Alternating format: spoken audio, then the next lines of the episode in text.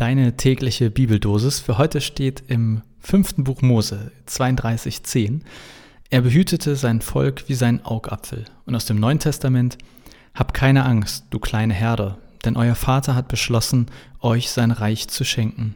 Aus Lukas 12, Vers 32. Gott hat also sein Volk wie sein Augapfel gehütet. Das Volk von Gott war Israel. Und wer ein wenig im Alten Testament stöbert, Gott war vielleicht immer mit denen, aber sie haben trotzdem echt viel Scheiße erlebt.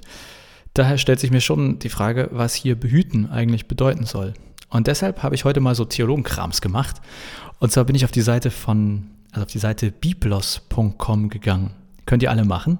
Und habe da diesen Vers gesucht. Die Seite ist leider auf Englisch, aber an sich ziemlich geil geile Scheiße. Wenn ihr da den Vers sucht, dann könnt ihr euch nämlich so direkt übereinander den Vers in seiner Originalsprache und in der englischen Übersetzung anzeigen lassen.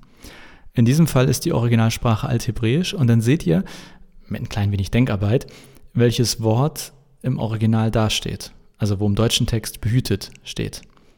War das verständlich? Ich glaube schon. Warum das alles?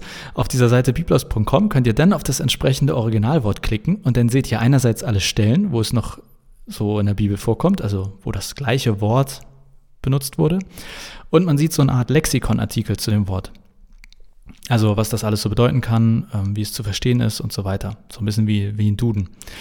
Ja, das ist ein bisschen nerdig, aber hey, so sind wir Theologen. Falls ihr aber Zeit und Lust habt und auch ein bisschen nerdig sein wollt, ich finde das wirklich manchmal spannend und hilfreich, ähm, da quasi nachzugucken. So, und was steht da jetzt heute? Das Originalwort für dieses Behüten ist auf Althebräisch Nazar. Ist bestimmt perfekt ausgesprochen. Und als Bedeutung dort im Englischen to watch, to guard, to keep. Und lustigerweise steht daneben, wo das ja noch so vorkommt, und in manchen englischen Übersetzungen steht dann, dass Gott the Watchman ist. Ich musste sofort an den Film denken. The Watchman. Meint aber letztlich auf Deutsch ja nur sowas wie Wächter. Dann steht da noch, dass ein Beispiel, wo man das benutzt, ist zum Beispiel ähm, bei einer Tierherde oder bei einem Weinberg. Es geht bei diesem Wort also auf jeden Fall darum, dass jemand auf etwas anderes aufpasst. Und zwar im zweifachen Sinn. Einerseits, dass niemand aus der Herde irgendwo hinläuft, wo es gefährlich ist. Und andersherum, dass, äh, jetzt im Bild gesprochen, kein böser Wolf kommt und jemanden in der Herde auffrisst. Gott behütet dich, also in zweifacher Form. Er behütet dich davor, etwas zu tun und er behütet dich davor, dass andere dir etwas tun.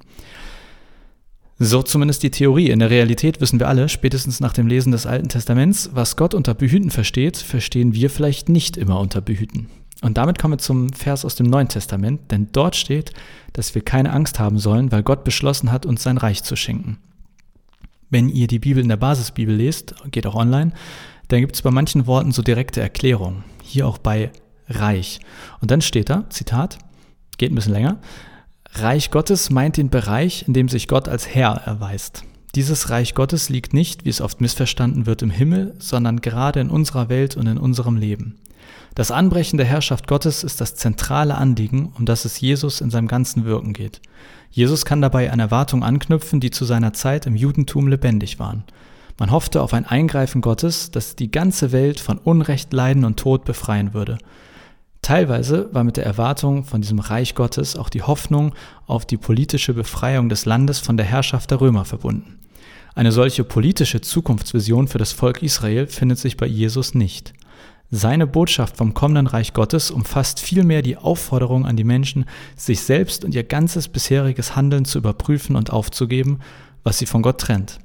Jesus gibt den Menschen ganz neue Maßstäbe. Zitat Ende. Was ich jetzt in Verbindung dieser beiden Verse von heute spannend finde. Wenn wir lesen, dass Gott uns behütet und wir uns fragen, und wie behütet er uns? Dann glaube ich, dass er uns auf die Art behütet, dass er uns das Reich Gottes schenkt. Und was ist das Reich Gottes? Die Basisbibel schreibt, wo Menschen Gott als Herrn erkennen und anerkennen und einander nach seinem Willen lieben. Dort beginnt das Reich Gottes.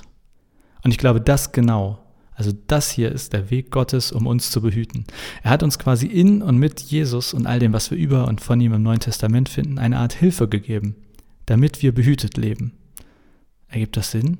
Wenn nein, dann fragt nach. In meinem Kopf ergibt das gerade Sinn. Gott behütet uns auch heute noch, aber auch heute anders, als wir vielleicht denken. Und seine Art, uns zu behüten, ist, dass er uns das Reich Gottes schenkt. Oder anders, die Möglichkeit, das Reich Gottes in dieser Welt Wirklichkeit werden zu lassen. Und überall, wo das Reich Gottes Realität ist, da sind wir behütet. Auf zweifachem Wege. So viel für heute. Ich wünsche euch oder dir auf jeden Fall einen behüteten Tag und bis morgen.